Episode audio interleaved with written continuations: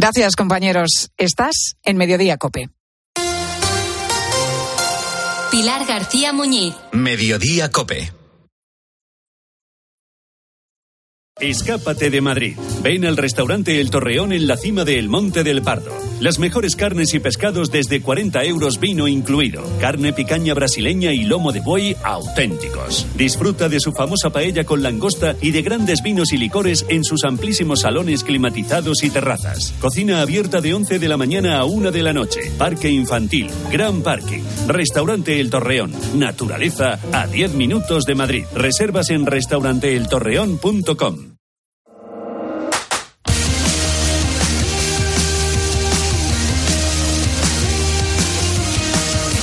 José Luis Corrochano. Deportes en Mediodía Cope. Estar informado.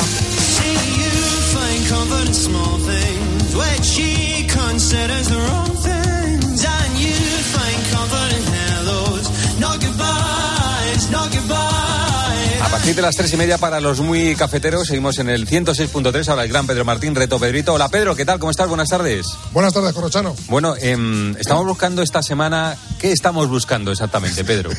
¿Qué estamos buscando? Pues un entrenador. Un mister. Sí, un entrenador que haya estado mucho tiempo en un equipo, como el- los entrenadores que se va a encontrar esta semana en Madrid, unos Klopp ayer, que lleva mucho tiempo en el Liverpool, y otro Simeone, que lleva muchísimo tiempo en el Atlético de Madrid. Es un entrenador eh, que ha estado mucho tiempo, y no solamente mucho tiempo, sino varias etapas en un equipo, tantas como cuatro. Y justamente la última fue en la que alcanzó el triunfo, el gran triunfo en ese equipo. Y la pista de hoy es que de resultas de ese triunfo, después pudo entrenar a un equipo grande. O sea, después, o sea, del equipo que estamos hablando es un buen equipo, pero no un top, ¿no? No, sí, es un buen equipo. Es un buen equipo, pero no top. Y cuando consiguió ese éxito con ese equipo, le llamó un grande. Exactamente. Vale, A, perfecto. lo- a los meses entrenó a un equipo grande. Pedro, ¿tienes algo que hacer ahora de tres y media a tres y treinta y cinco, que es un atraco que te hago? ¿Tienes algo que hacer? Pues eh, siempre tengo cosas, cosas que hacer, pero las reservo si tú me llamas. No, no, te voy a, te voy a pedir que me coloques eh, en el ranking de victorias en Europa el 5-2 de ayer, ¿vale? Ahora, ahora me dices. Vale, Venga, hasta ahora, Pedro. Bueno, producto del partidazo, la conversación sobre el que es ahora mismo el jugador más importante del Real Madrid, pero dentro y fuera del campo, que es Vinicius. A mí es que la, la temporada pasada el más determinante y el mejor me pareció Benzema, creo que el nivel de balón de oro está ahí, y el segundo era Mbappé. Y antes planteaba si eh, lo cambiaríamos por Mbappé. Hoy por hoy a pelo, ni de coña, me quedo con, con Vinicius antes que con Mbappé. A mí Mbappé es mejor que Vinicius. Cambiarlo no lo cambiaría porque eh, el Madrid no debe perder a Vinicius. Ahora yo seguiría intentando Mbappé. Yo no lo cambiaría aun pensando que Mbappé es mejor. Pero no lo cambiarías por lo que le hizo Mbappé al Madrid. No, no, no. no, que nada va, que ver. que va, vamos, yo si el Madrid tiene 300, que ponga 300 por Mbappé. Vale. Eh, eh, un jugador Yo, creo que es, yo creo que están al mismo nivel. Al mismo nivel. Estamos- Sí, sí, yo creo que están al mismo nivel. Yo no olvido lo de lo de hace cuatro días, ¿eh? de Mbappé, que, que lo decíamos todos, es que este es un jugador que revoluciona. El otro día con el Bayern de Múnich eh, sale él y revoluciona el equipo y con cuando se enfrentó el año pasado al Real Madrid tres cuartos de lo mismo. Yo creo que están al mismo nivel, están a la misma altura. Yo no cambiaría uno por el otro. Yo tendría los dos, pero no cambiaría uno por el otro. No, seguro. Yo creo- pienso que te- ahora mismo son los dos tipos, es, es evidente, ¿no? El, el mano a mano es este. Ahora, a mí me parece que la cabeza de Mbappé es una cabeza un poquito complicada contra un tipo que mono, provocador. Yo creo que no ha recibido un- un- una palabra amable de que está en España, nada más que en su casa. Y que, y que es capaz de hacer lo que está haciendo. Vinicius, ahora preguntamos también por Vinicius, pero antes preguntamos por la encuesta que hemos publicado en arroba deportes copiasenjo. Que también tiene que ver corro con Vinicius. Decía ayer Ancelotti que Vini a día de hoy es el jugador más determinante del fútbol mundial. Preguntamos si estás de acuerdo. Estamos camino de 1.300 votos. De momento el 51% dice que sí, que está de acuerdo con Ancelotti. Por supuesto, vamos a hablar del 5 a 2 del Real Madrid en Anfield, en el 106.3. Que no les ocurra como les pasa a algunos políticos que por las noches no pueden dormir tranquilos. Les hablo del Tranquiler, el mejor método de gestión de alquileres. ¿Que por qué? Porque se ocupan de todas las gestiones, porque pagan directamente las rentas y porque te ofrecen sin coste el certificado de eficiencia energética. Son la agencia negociadora del alquiler. 900 2020 900 2020 Duerman tranquilos, hombre.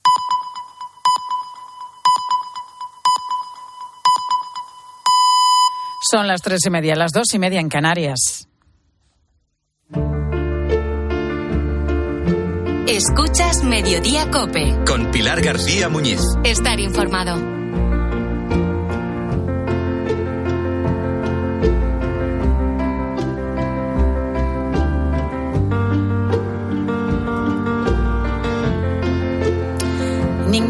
Ningún mar en calma hizo experto a un marinero.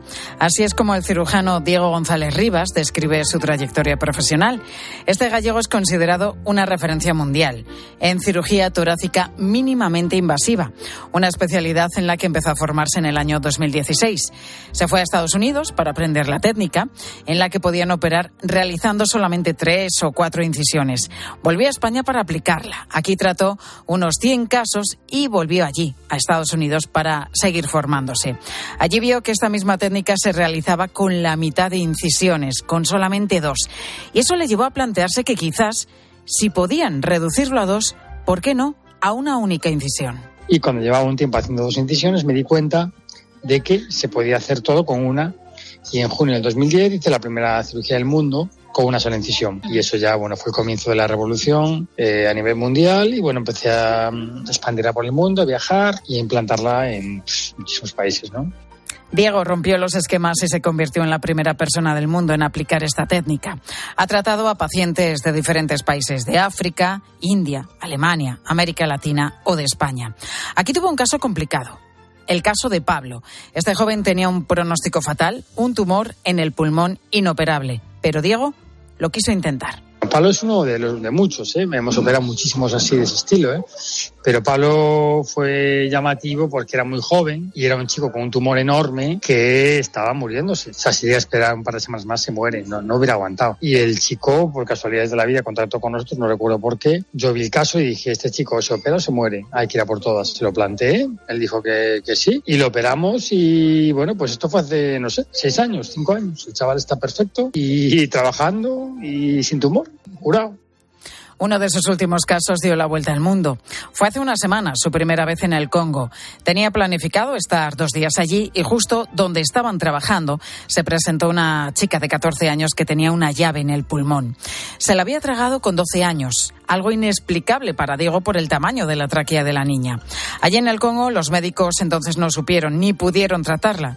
Bueno, pues fíjate, ¿no? Algo que en cualquier país desarrollado se hubiera operado de urgencia. Allí, sin embargo, no sabían qué hacer.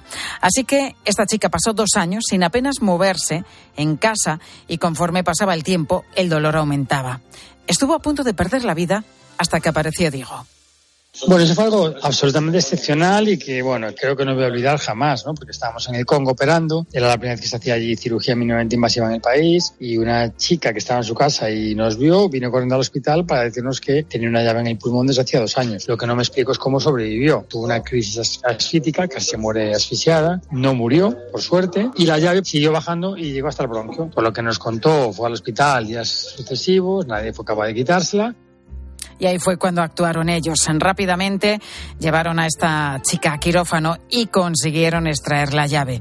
Fue una operación realmente compleja y la llave ya estaba perforando el pulmón, estaba a punto de salir. O sea, hubiera muerto esa niña seguro en unos meses, seguro. Entonces, bueno, pues la verdad es que fue una cirugía muy difícil porque, claro, allí no teníamos los medios para operarla. Es una cirugía muy compleja, hay que abrir el bronquio, se llama broncoplastia, hay que reconstruir luego el bronquio para no quitar el pulmón. Pero al estar en el medio del pulmón, pues es muy complejo llegar ahí. Pero bueno, yo tengo mucha experiencia en cirugías reconstructivas de ese tipo y, bueno, fue lo que me dio la posibilidad de, de hacer ese caso. La niña se fue para casa el segundo día, reconstruimos todo el bronquio, lo limpiamos y y dos días estaba en su casa, ¿eh? feliz.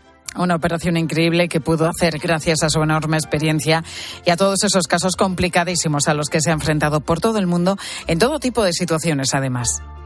Desde el 2010 viajando sin parar todo el año, todas las semanas, eh, a diferentes países, continentes, eh, operando en las circunstancias más agresivas que te puedes imaginar, más hostiles, pues he vivido todo tipo de aventuras. ¿no? Estar operando que se vaya la luz, que se apague todo, estar operando en medio de la guerra, eh, en Gaza, o estar operando con un, milit con un guardaespaldas en, dentro del quirófano, en Pakistán, por ejemplo. He pasado miedo, he tenido situaciones de mucha adrenalina Y a raíz de todas estas situaciones se ha dado cuenta de que para enfrentarse a muchos de estos casos necesita un equipo en condiciones que muchas veces no tienen los hospitales que visita.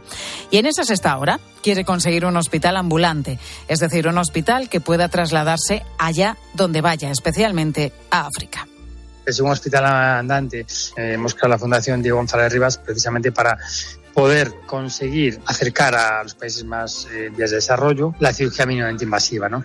Yo llevo muchos años yendo a África a operar, ¿no? en misiones pues, altruistas para ayudarles, para operar casos complejos. Cada vez que voy son meses de trabajo, porque claro, operar de forma mínimamente invasiva en África es una aventura absoluta. Lo primero porque allí no tienen cámaras de alta definición, no tienen las grapadoras, no tienen el material, no tienen nada. Entonces tienes que encargarte de que todo llegue allí eh, a su tiempo. Pues este es Diego González Rivas, una referencia mundial en cirugía torácica mínimamente invasiva que no para de trabajar por todo el mundo para salvar vidas. Más de 120 países ha visitado miles de personas ayudadas. Ahora ha formado la Fundación Diego González Rivas para hacer un hospital móvil con el que operar por todo el mundo con todos los equipos e instrumental necesarios. Siempre con esa técnica novedosa de una sola incisión que ha revolucionado la medicina y que exporta a todo el planeta.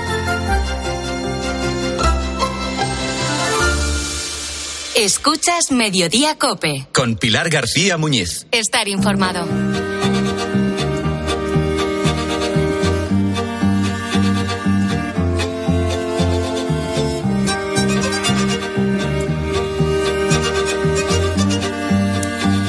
La historia de este doctor, de este cirujano, de este manitas, que ya ves que viaja por todo el mundo y que ha salvado tantísimas vidas, con casos además que son muy, muy, muy complejos. Bueno, pues estamos ya en las 3 y 36 minutos de la tarde, en este miércoles, en el que ya hoy podemos decir que en nuestro país está operativo el sistema ESALERT. Quédate con este sonidito porque a partir de hoy un pitido como este y una notificación nos van a avisar de catástrofes o de emergencias como por ejemplo terremotos, incendios, temporales de fríos o también, ¿por qué no?, una ola de calor. Un sistema que ha estado en pruebas durante el último año en todas las comunidades autónomas y que ayer emitió por primera vez sus primeros mensajes reales. Fue tras una fuga de gas en la provincia de Guadalajara que obligó a confinar durante varias horas a todos los trabajadores del polígono industrial de Cabanillas del campo. Trabajadores que, al igual que muchos habitantes de la zona, escucharon, como te decía, este pitido en sus teléfonos móviles. Bueno, este pitido iba acompañado de un símbolo de alerta y una notificación que decía que la zona estaba confinada hasta nuevo aviso. Ya por la tarde recibieron un segundo mensaje. Así nos lo contaba Alfredo Villanueva. En el mensaje ponía un símbolo de, de alerta era de protección civil y ha sonado una alarma. Y decía que ya se acababa el confinamiento de las empresas y que se había controlado ya el escape de gas. Pues al igual que Alfredo, muchos ciudadanos de Castilla-La Mancha ya han comprobado que este sistema de alertas funciona perfectamente, pero ¿De qué forma nos van a llegar a partir de ahora estos avisos, estos mensajes de emergencia, estos pitidos? Bueno, no es necesario que nos bajemos ninguna aplicación, ¿eh? No es necesario ni siquiera que estemos conectados a Internet. La conexión es por radiofrecuencia y llegará a cualquier teléfono móvil que esté ubicado en la zona que se emitan las antenas a las que se haya dado la orden de mandar los avisos. Leonardo Marcos es el director general de Protección Civil. No es necesario descargarse ninguna aplicación. La inmensa mayoría de los teléfonos móviles que, que, ya existen y que estamos utilizando todos los días están habilitados, están preparados para recibir este tipo de, este tipo de mensajes. Bueno, desde Protección Civil nos han dicho que para recibir estos mensajes es imprescindible tener actualizado el sistema operativo de, del teléfono móvil. Además, es recomendable tener activadas las prealertas de Protección Civil. Suelen venir ya de serie cuando, bueno, cuando adquieres un teléfono, pero por si acaso te voy a, te voy a contar cómo puedes activarlas. Mira, si tu teléfono tiene el sistema operativo Android, vas a ajustes, entras en seguridad y emergencias, pulsas la opción alertas de emergencia inalámbricas y seleccionas permitir alertas. Y si tu dispositivo es iOS, pues la fórmula es algo más sencilla. Vas a ajustes y en notificaciones le das a prealertas de protección civil. Pues este sistema de alertas es un avance más para intentar minimizar los daños cuando se produce una emergencia una catástrofe. Una de las más graves de las últimas décadas, pues son los recientes terremotos que, que han sufrido en Siria y en Turquía. Precisamente la Universidad de Granada trabajan en la prevención de seísmos, en este caso estudiando los materiales de construcción. Te cuento, han construido una especie de mesa sísmica que tiene dos pistones hidráulicos y que simula la planta baja de un edificio. Nos lo va a contar Leandro Morillas, que es profesor del Departamento de Mecánica de Estructuras de la Universidad de Granada es como la forma más verosímil de, ver qué pasaría en caso de sismo. Porque es básicamente lo que se llama un trozo de edificio o una unión y, reproducimos el terremoto y, con, muchos sensores, ¿no? con instrumentación pues, pues medimos pues solo los daños y, y cómo mejorar los sistemas. Pues Granada está muy cerca de unas placas tectónicas y de hecho pues lleva un par de años sufriendo lo que se conoce como enjambre sísmico. Se han contabilizado más de 3.000 terremotos desde el año 2021. Los daños materiales pues han sido unos cuantos. ¿eh? Lo que estudian este grupo de investigadores es con qué materiales o sistemas se puede mitigar precisamente el impacto de un terremoto. El último ensayo que hicimos reproducimos un terremoto de, Italia, de, de Friuli, del 76, porque pensamos que es relativamente similar a lo que se podría esperar en Granada. Y eran unos ensayos sobre dispositivos antisísmicos que son como una especie de fusibles eh, que absorben los daños del terremoto y protegen un poco a, la estructura de daño. Pues como nos ha contado este profesor de la Universidad de Granada, cada terremoto supone más lecciones aprendidas. Sin embargo, pues a veces este fenómeno imprevisible de la naturaleza es tan violento que no se puede ni tan siquiera simular. Un ejemplo son esos terremotos que han tenido lugar pues hace 18 días en Turquía y en Siria. Fueron de una magnitud tan severa que no se pueden reproducir en un laboratorio, al menos de momento porque la ciencia siempre logra sorprendernos.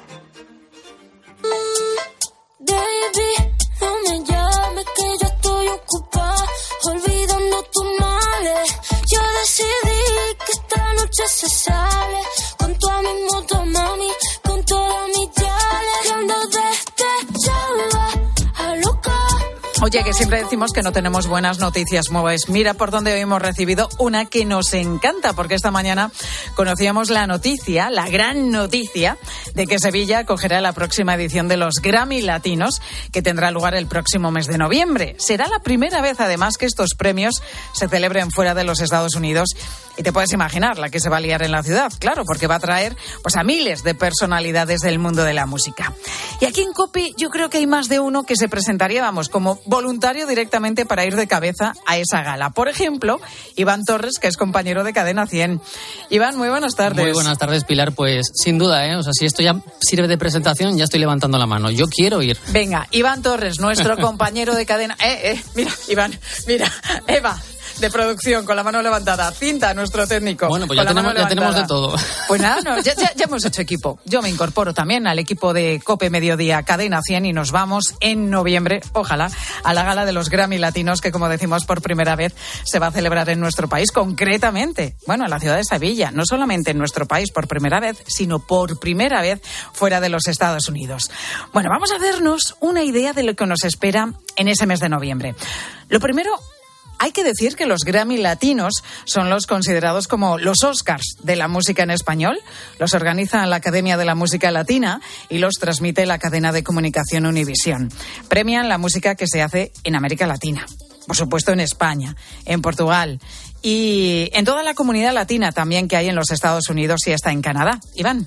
Así es, son unos premios a, la excelencia tanto en las grabaciones como a nivel artístico y bueno, pues surgió un poco como, como una, una parte dentro de los premios Grammy en, general, que, evidentemente es a lo, que, a lo que se dedican, a premiar toda esta excelencia musical. Y con este auge de la música en español, en portugués, en idiomas que consideran eh, latinos, pues dijeron vamos a hacer algo aparte porque es que si no, esto, esto se nos va. Esta gala se hace demasiado larga, ¿no? Se, hace, se hace demasiado larga e incluso bueno, este año ha pasado en los Grammy generales, por ejemplo, un artista como Bad Bunny ha estado nominado eh, que dentro de, la categoría general de, artista eh, eh, no, latino, estaba dentro de la, posibilidad de ganar el premio al álbum al mejor, al mejor álbum.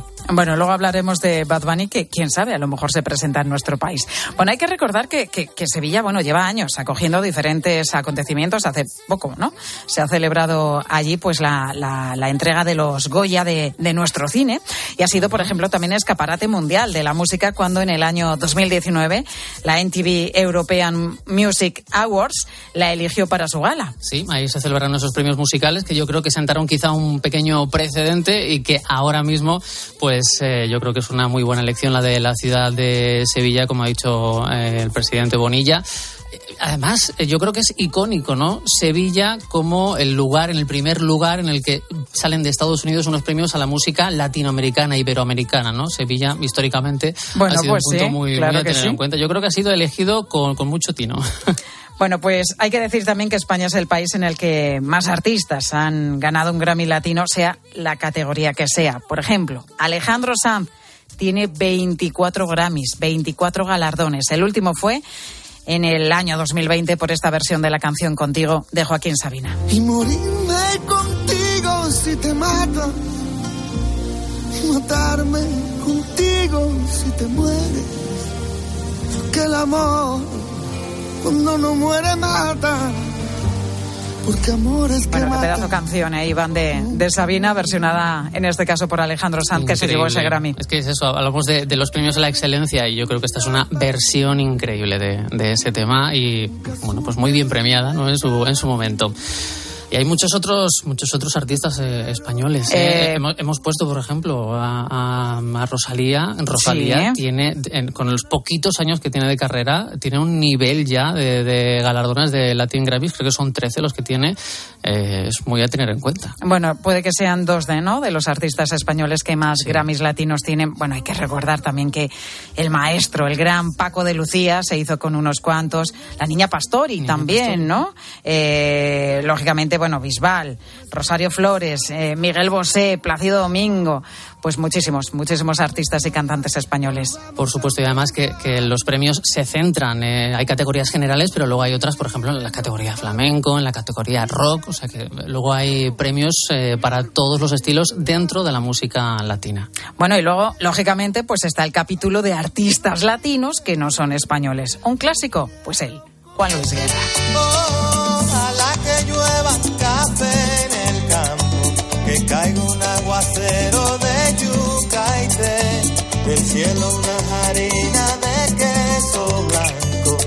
Pues los artistas que más Grammys latinos han ganado y que no son españoles son precisamente el Juan Luis Guerra y el rapero puertorriqueño Residente. Los dos han ganado creo que 28, 28 Grammys. Ellos, eh, también Juanes, tiene una buena ristra de Latin Grammys y son muchos los nombres. Evidentemente, Jorge Drexler, eh, Fito Páez, los que han recibido muchísimos de estos gramófonos dorados que cambian un poquito, son diferentes a los Grammy general, tienen la base de color ¿Ah, sí? rojo. Sí. Ah, pero bueno, el... Sí, el gramófono es igual, dorado, Ujú. pero la base cambia para que se sepa si es Latin o es un Grammy normal. Para que si los juntas en la estantería de casa, Claro, eh, claro, sepas hay gente como- diferenciar hay cuáles gente son como unos y cuáles son los Alejandro otros. Sí, ¿qué le pasará? Y claro, nos preguntamos quiénes podrían estar nominados si les veríamos en Sevilla en noviembre. Pues, eh, hombre, a priori no sabremos sus nombres hasta un poquito más adelante, pero hay un nombre de mujer que se repite últimamente edición tras Y el edición. Latin Grammy es para Rosalía Motomami.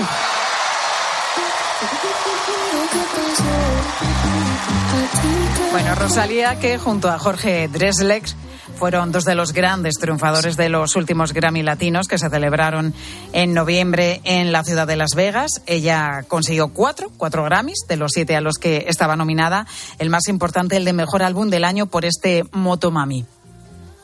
Hay que decir que Rosalía lo tiene complicado para este año llevarse premios porque hay que tener en cuenta que el disco ya lo lanzó el año pasado, con lo cual eh, pues es difícil. Eh, aunque ahora como el mundo de la música ha cambiado tanto, también se lanzan canciones nuevas y Rosalía acaba de lanzar una que se llama Lie Like You Love Me. Anda, esta no la he escuchado. Aunque eh, yo aquí tengo alguna duda. Porque la canción está casi casi 50-50 entre inglés y, español, entre inglés Ah, y mira, mira, castellano. mira, cinta, que está en todo. ¿Es esta la nueva de Rosalía?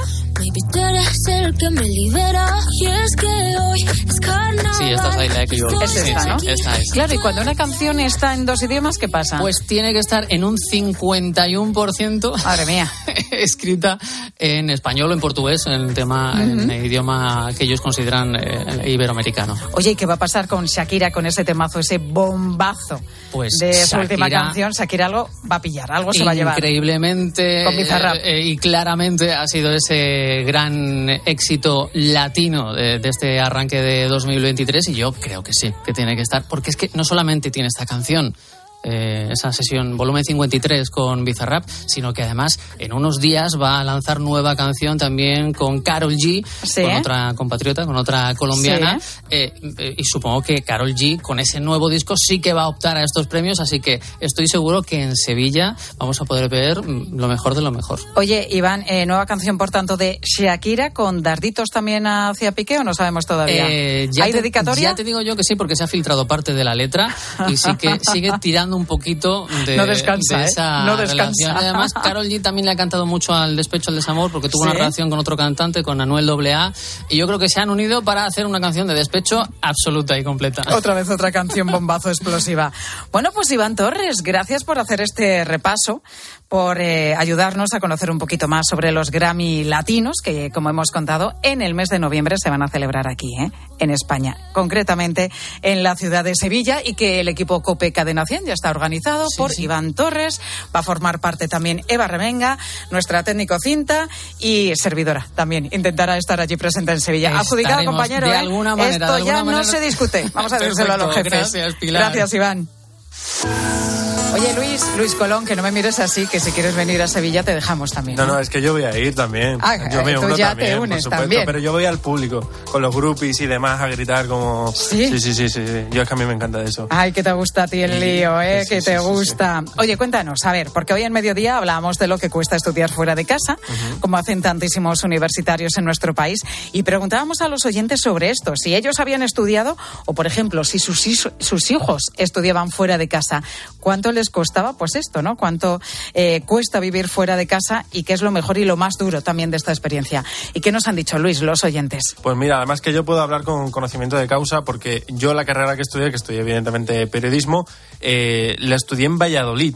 O sea, pasé de San Fernando Cádiz a Valladolid. ¿Y por qué te fuiste tan Ah, lejos? pues porque la, la vida me, me llevó por esos caminos y... Pues se hace y- frío en Valladolid, ¿eh? Pues ya sí que te digo frío. Cuando hablamos aquí de frío polar y demás, digo, eso es una minucia con lo que hacen en Valladolid. Hombre, menos 5 grados haciendo un examen, la verdad. Pero bueno, vamos a escuchar a, a nuestros oyentes que son los más importantes, como por ejemplo Ignacio del Puerto de Santa María, Cádiz. Pues yo estuve estudiando un año fuera de mi casa, estuve en un piso de estudiantes y lo peor de la experiencia, bueno, salvando la cuestión académica que fue bastante negativa, fue que en esa casa nadie hacía comida, nadie hacía de comer, nadie limpiaba y en ese aspecto muy mal, muy mal. Pero por lo demás muy bien, lo- lo- la verdad es que lo pasé muy bien. Bueno, dice que fatal lo de que en esa casa nadie limpiaba. Yo es que, claro, los, los, los pisos de estudiantes son, bueno, se caracterizan por esa pila de platos, ¿no? Que hay en el fregadero que, Sí, que, sí, no sí. sé, algunos piensan que se limpian solos porque nadie mete mano a eso. Ayer mi hermano me echó de hecho una buena bronca. ¿Por eso? Sí, sí, sí, sí, la verdad. Ya es que lo tengo repetido ya varias veces, ya mi hermano ayer me quejó por banda y, y fue difícil. Bueno, más testimonios. Podríamos escuchar el tuyo, que vives fuera de casa, Sí. Luis. Pero vamos a escuchar el de Manuel, desde Yo Badajoz. tuve que irme a Madrid para estudiar, ya que la carrera que quería estudiar pues no estaba en la ciudad en la que yo vivía. Y bueno, me costó bastante el tema económico porque bueno, para alguien que en ese momento estaba estudiando pues era el alquiler bastante excesivo. Entonces tuve que hacerlo con ayuda de mis padres. Pero vaya, es una experiencia la verdad que, que fue increíble. Pues sí, es que siempre es difícil salir de casa, ¿no? Eh, además, yo que lo he dicho antes, ¿no? Eh, muy lejos de casa. De, ¿Qué es lo que más te costó a ti, Luis, cuando saliste de casa? Yo creo que adaptarme a la ciudad. Porque son dos mundos diferentes. Cádiz, Andalucía y Valladolid, Castilla y León. Es que son dos mundos diferentes. Y era lo que más me costaba, ¿eh? Adaptarme a, a ese choque, ¿no? De, de culturas de, de dos ciudades muy diferentes. Pero como decíamos, padres también nos han mandado mensajes. Por ejemplo, Isabel desde Málaga.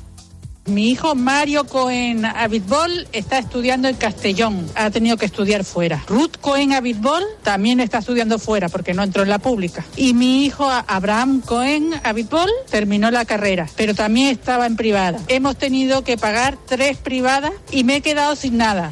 Pero Hombre. por lo menos lo tengo muy bien invertido, en lo mejor que se puede invertir. Eso es. Eso es. Me encanta Isabel porque Sí. dice el nombre y los apellidos de, de cada uno de sus hijos, Es de lo mejor nuestros de hijos. vida, sí. Pues es la mejor, es la mejor inversión, como dice Isabel, que se puede hacer en esta vida, sin duda, es poder darles una buena educación a, a nuestros hijos. Bueno, pues esto es lo que nos han dicho los oyentes sobre la pregunta que lanzábamos hoy, que era sobre eso. ¿Cuánto cuesta estudiar fuera de casa? Gracias, Colón. Nada, Mañana más preguntas, ¿eh, Muy compañero? Pilar Cisneros, muy buenas tardes. Hola, muy buenas tardes, Pilar. La pregunta que te hago yo a ti es que nos vais a contar los de la tarde de COPE. Pues mira, te voy a hacer una pregunta, te la devuelvo. a ver.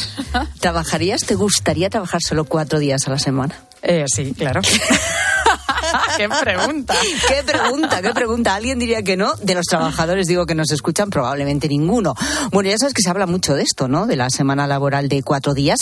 Se acaba de publicar eh, los resultados del estudio más importante que se ha hecho al respecto, en la prueba piloto más grande en el Reino Unido. Ya te adelanto que los resultados son muy positivos, tanto para los trabajadores como curiosamente para las empresas que han aumentado la productividad un 22%. Bueno, nos metemos en materia enseguida aquí en la tarde. Ea, pues a por la jornada de cuatro días. Gracias, compañera. La tarde de COPE con Pilar Cisneros y Fernando Diaro.